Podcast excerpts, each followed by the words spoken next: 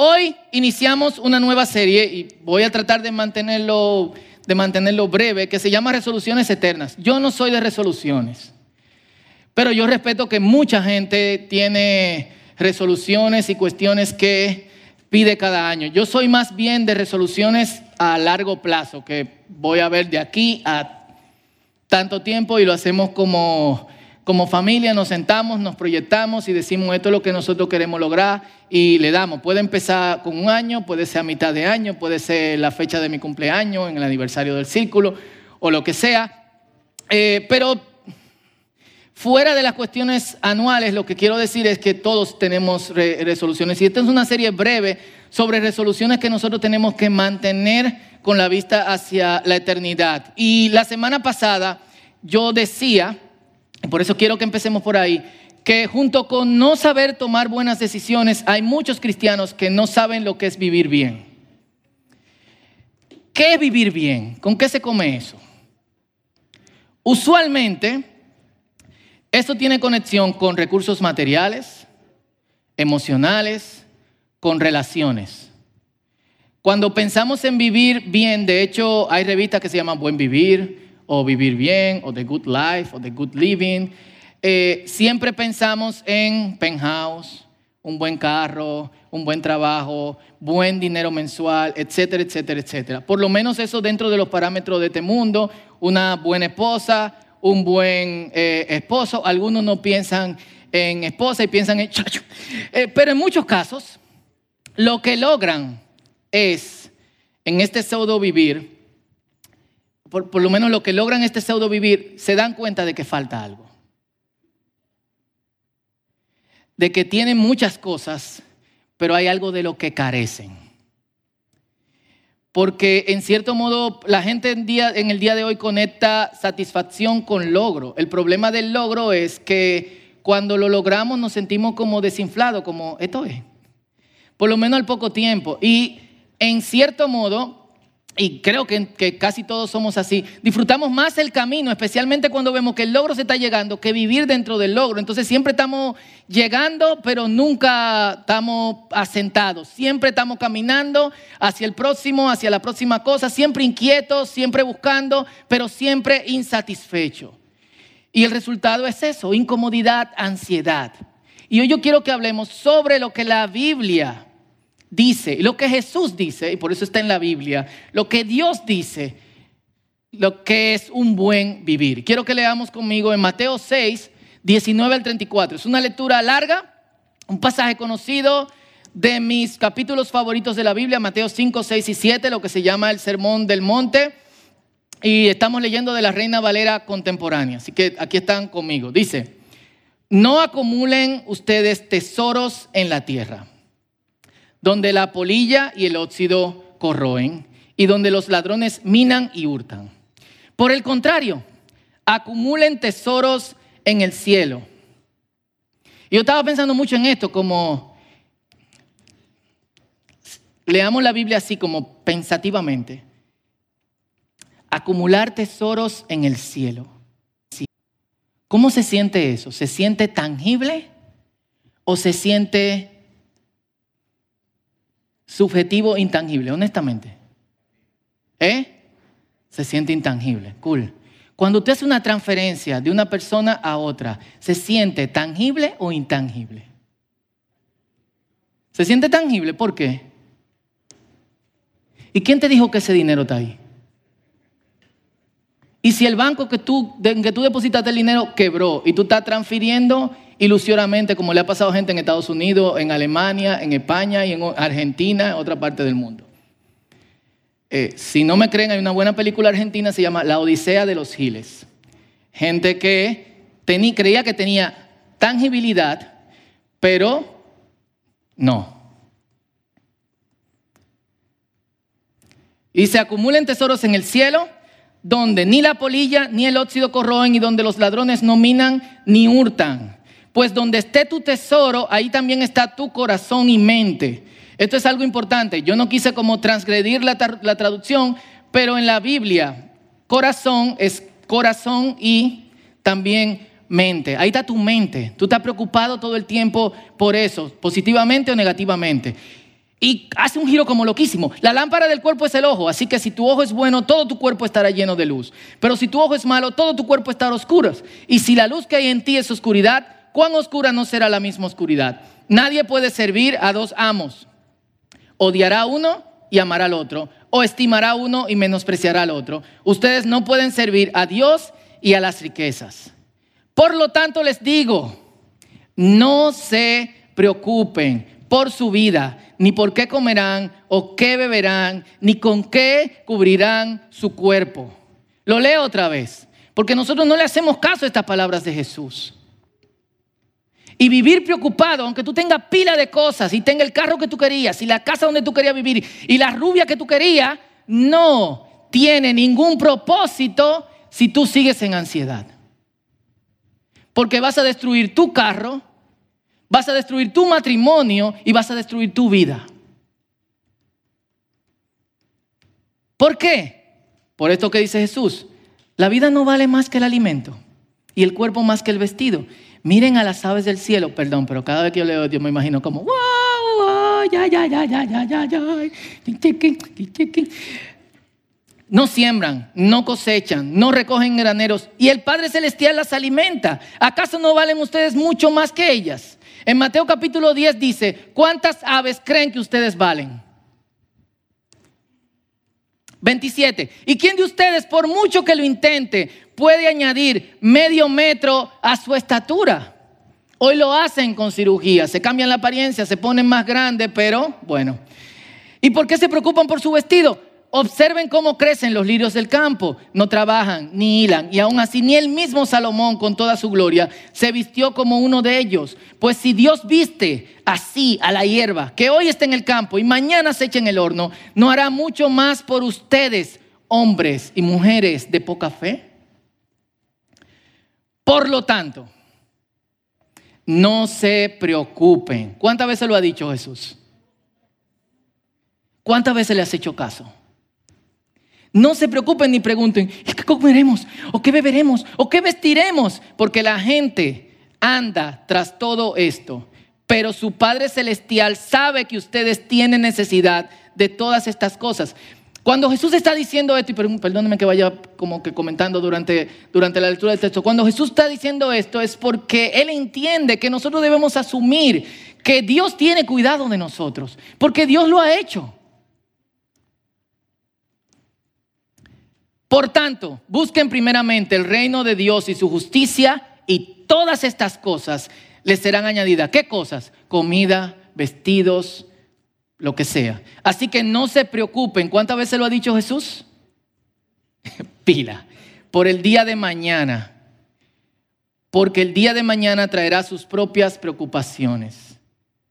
La Reina Valera 60 eh, dice, cada día trae su afán. Los judíos tienen una frase que, dice así, para, para. No es para, para, para, para. Para es vaca, vaca, vaca. Es paso a paso. Momento a momento. Ya bastante tiene cada día con su propio mal. Ya está cogiendo demasiada lucha hoy. Relájate. Y quiero que fijemos en esto también. Juan 10:10. 10. El ladrón no viene, sino para qué?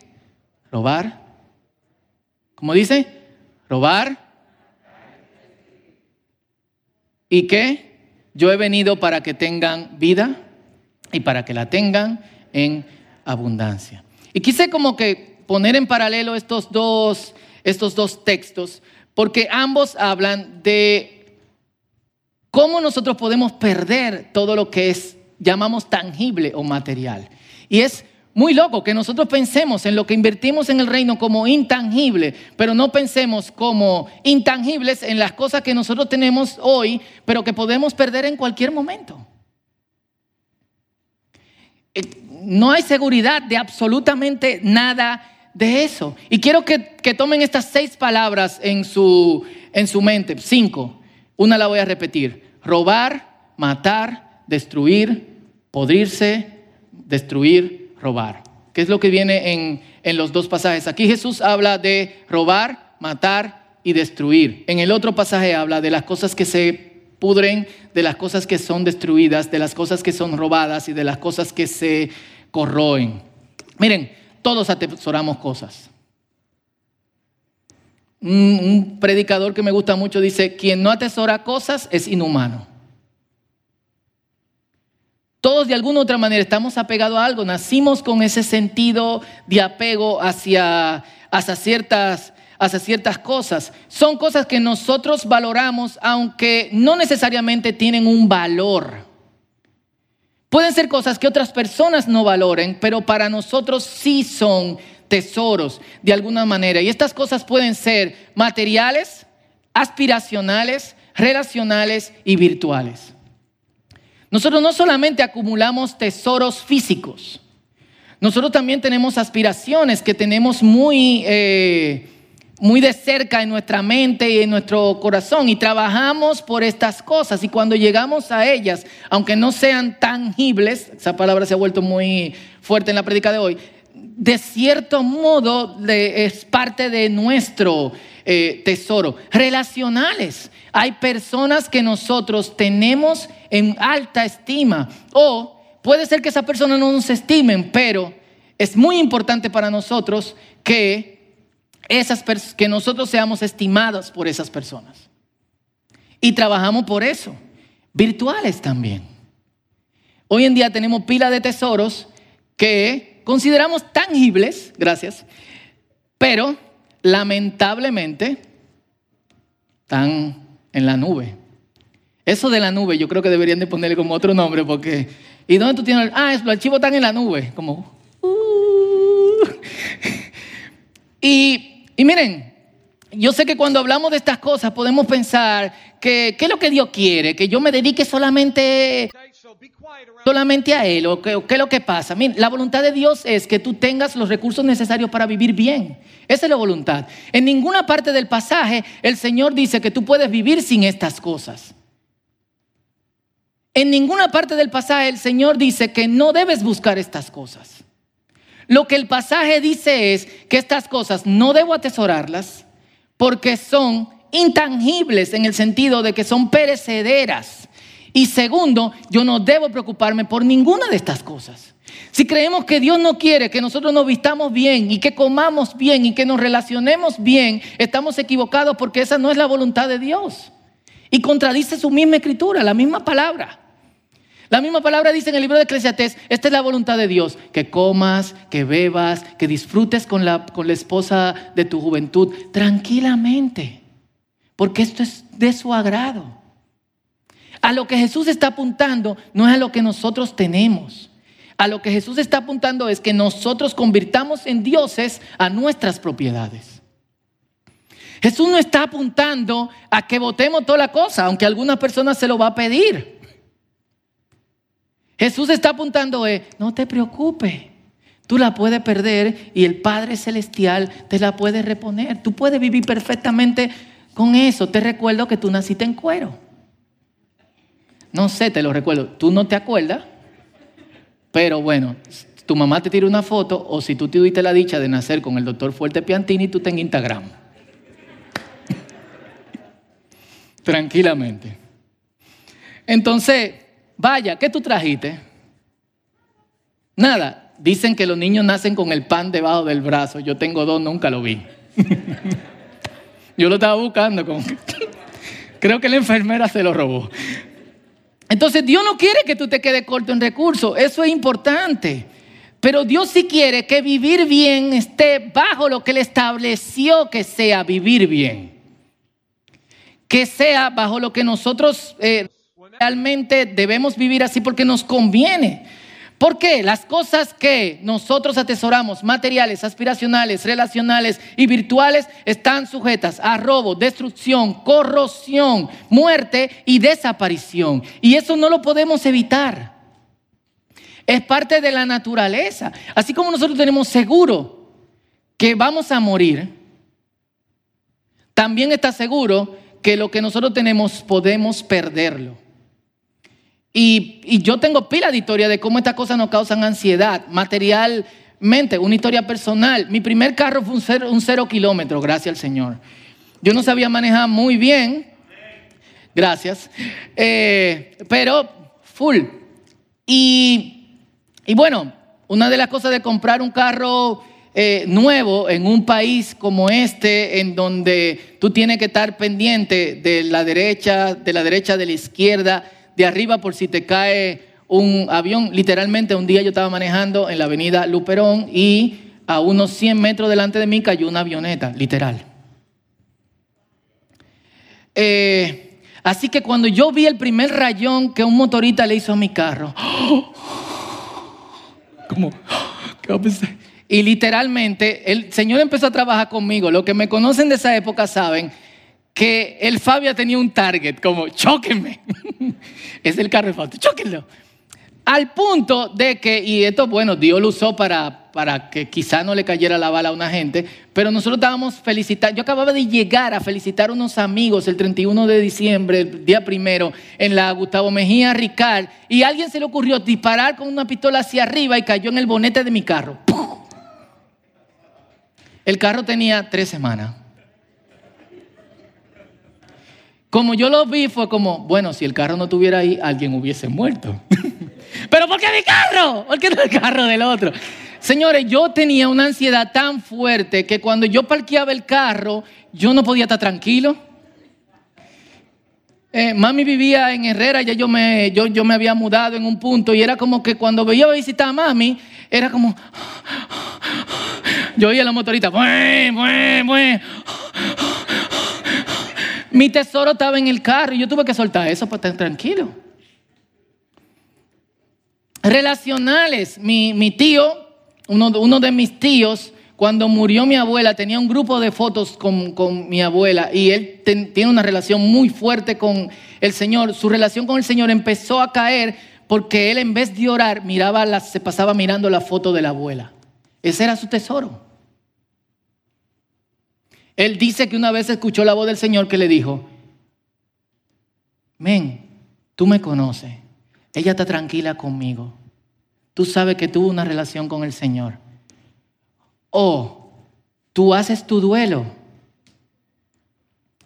La sigues amando, pero no descuidas tu relación conmigo o rompe la foto.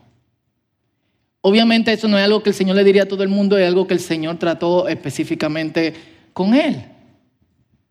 Pero que esta relación con mi abuela era su tesoro más importante que su relación con Dios el estatus de mi carro era más importante que yo entender que Dios me dice, no te preocupes, si se raya, lo pinta.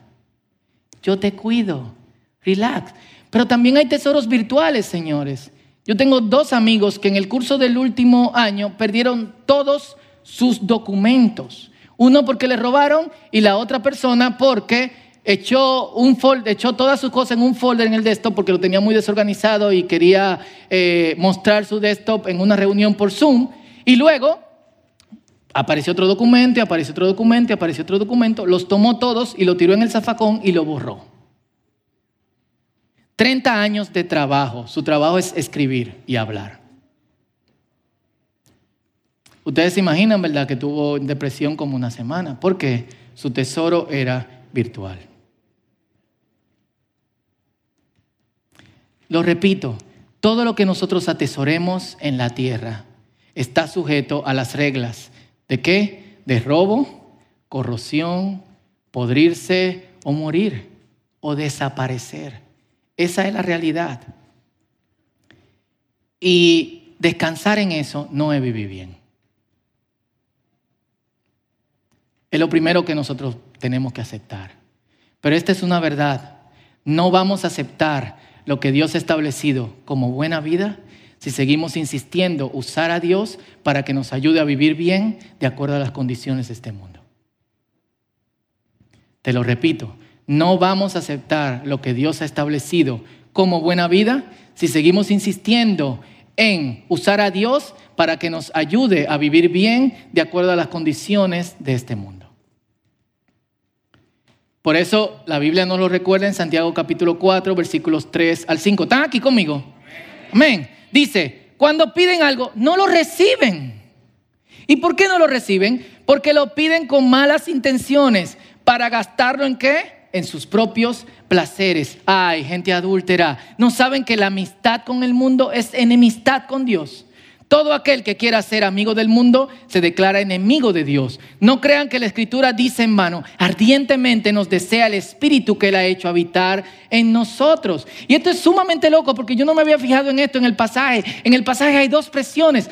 La presión del mundo, me acuerdo una canción de Delirious, lo digo ahora, la presión del mundo como jalándonos hacia abajo y la presión del espíritu jalándonos hacia arriba, como diciéndome te deseo, pero despégate. La canción de, de Delirious decía en español, la gravedad me está jalando, pero el cielo me está llamando. Y esa es la tensión en la que muchos de nosotros vivimos. Pegados como locos al mundo este que va a desaparecer.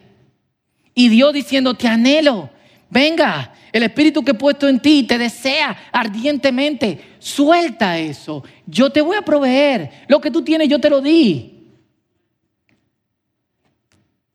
Por eso el pasaje en Mateo dice, no podemos servir a dos señores. El inicio, señores, de una buena vida es cambiar de banco y atesorar en el cielo. ¿Con qué se come eso? Es dirigir todas nuestras acciones hacer una diferencia desde la realidad de Dios, desde su reino, desde vivir de acuerdo a su voluntad. Eso es buscar primeramente el reino de Dios y su justicia. Jesús no dice, busca eso y olvídate de los demás. Dice, busca eso. ¿Y qué pasa? Todo lo otro viene. Pero nunca te vas a dar cuenta de eso si no buscas primero el reino de Dios.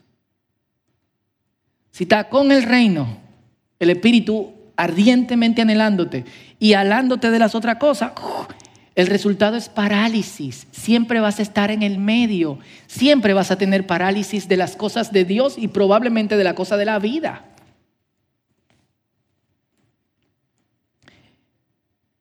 Es invertir en lo que Dios está haciendo. Y eso requiere que nosotros preguntemos cómo Dios está actuando hoy.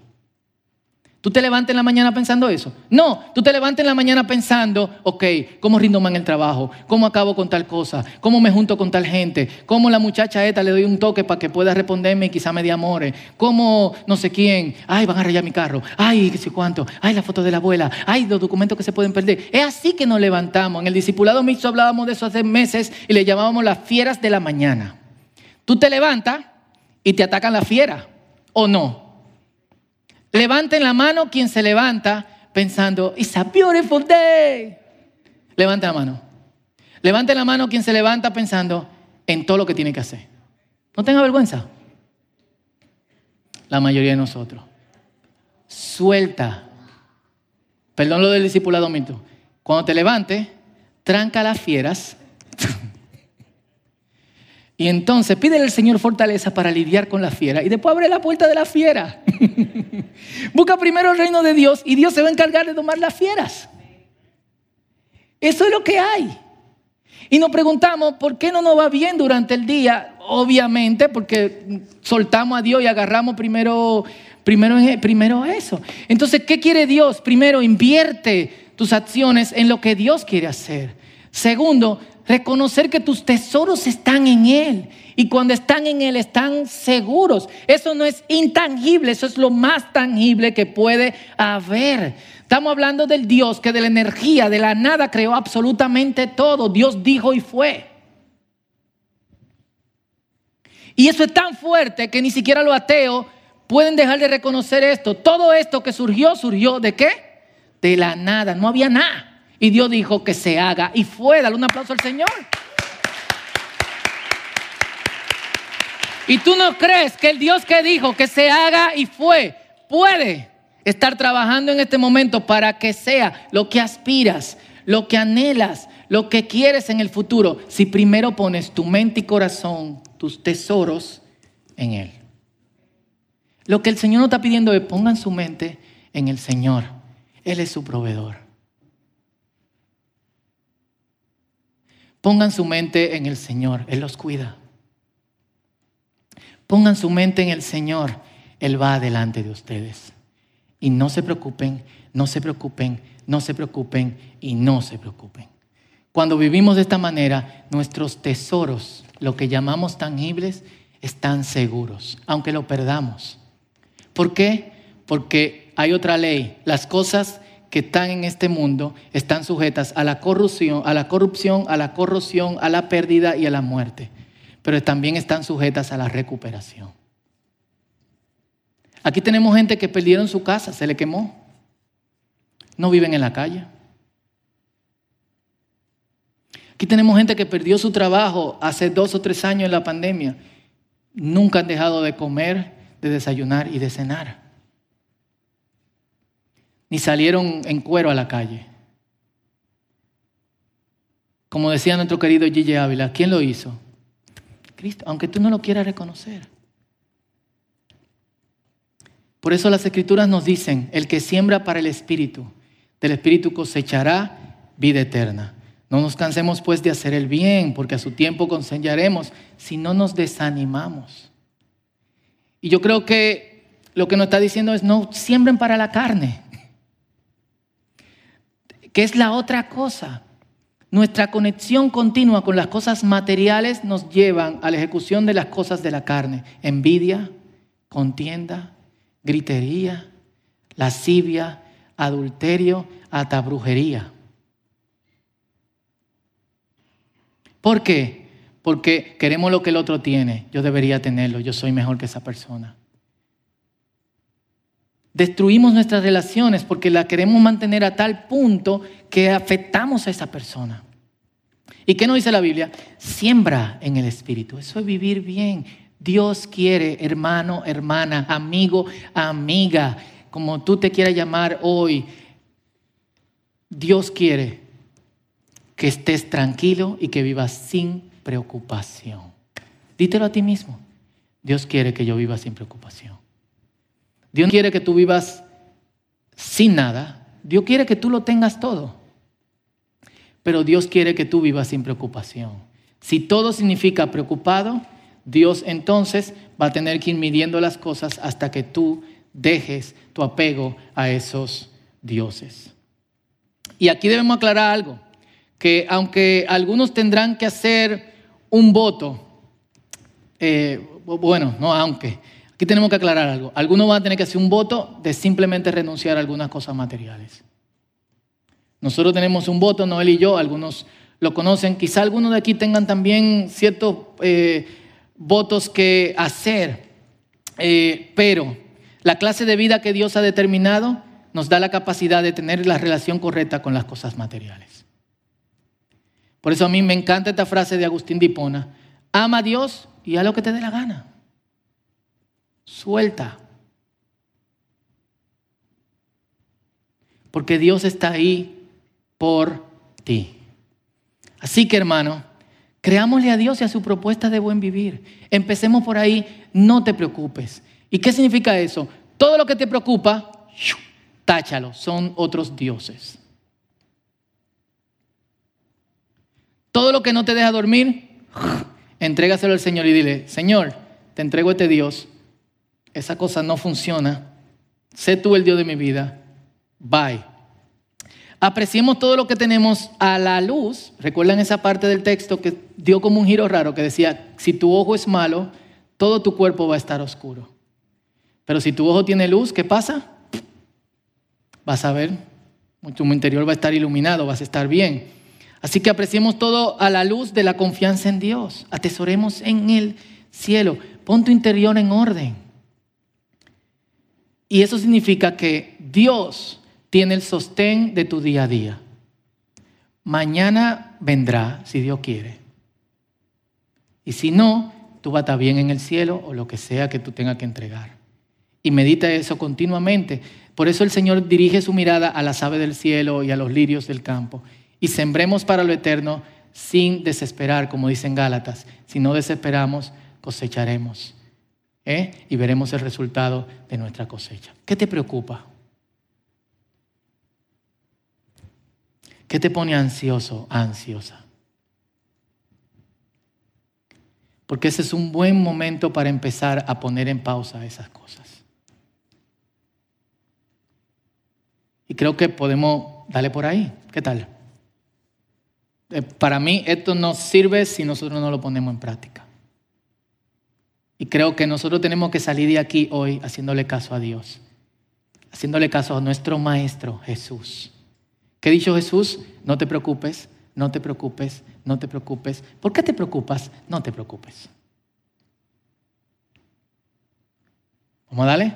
Ponte de pie.